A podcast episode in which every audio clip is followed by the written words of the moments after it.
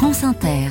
Béatrice Mathieu, votre histoire économique concerne le roi Merlin. L'enseigne avait promis il y a un an de se désengager de Russie, de céder le contrôle de sa filiale locale. Vous avez enquêté avec votre journal L'Express et vous nous révélez ce matin que le roi Merlin est loin d'avoir tenu sa promesse. Et oui, et par un joli tour de passe-passe, l'enseigne s'est vendue à elle-même et en toute discrétion ses activités russes. Alors pour bien comprendre l'affaire, bah, il faut remonter un petit peu dans le passé. Mhm. Alors entre le roi Merlin et la Russie, c'est une longue histoire qui a commencé en 2004 avec l'ouverture d'un premier magasin dans la banlieue de Moscou. Alors le succès a été immédiat et l'enseigne qui fait partie de l'empire Muliez avec Auchan ou encore Decathlon compte aujourd'hui 113 magasins dans tout le pays et emploie près de 45 000 salariés. Ce qui fait de Leroy Merlin la plus grosse entreprise étrangère en Russie en termes de chiffre d'affaires. Une filiale très très prospère puisqu'elle pèse à elle seule quasiment un quart du chiffre d'affaires d'Adeo, la maison mère de Leroy Merlin. Et quand la guerre éclate, comment le roi Merlin gère la situation? Alors, pas question pour l'enseigne de bricolage de quitter la Russie. Elle dit vouloir rester pour ses salariés.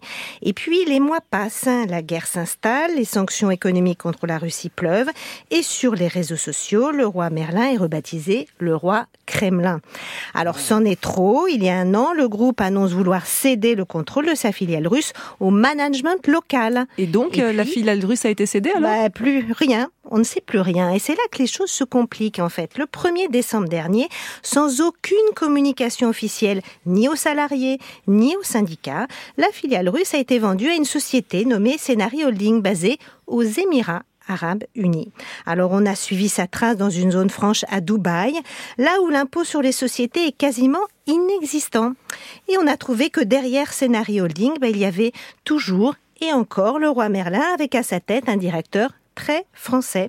Et on a affaire là avec un joli jeu de poupées russes avec un empilement de sociétés écrans dans des zones franches les plus opaques de Dubaï. Et comment expliquer un tel empilement justement de structures opaques? Ben, bonne question, Mathilde. Nous avons posé la même à le roi Merlin qui n'a pas souhaité faire de commentaires. Alors derrière ce vrai faux départ de Russie, plusieurs avocats fiscalistes nous ont confirmé que cette technique était bien connue des, des milieux financiers.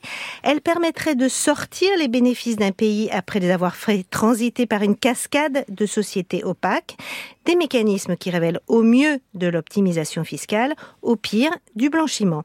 Et pendant ce temps, en Ukraine, le roi Merlin est sur le point de fermer ses derniers magasins. C'était l'Histoire Éco avec euh, Béatrice Mathieu et cette enquête de l'Express est à retrouver dans votre magazine qui sort demain, un numéro spécial à l'occasion euh, des deux ans de la guerre en Ukraine.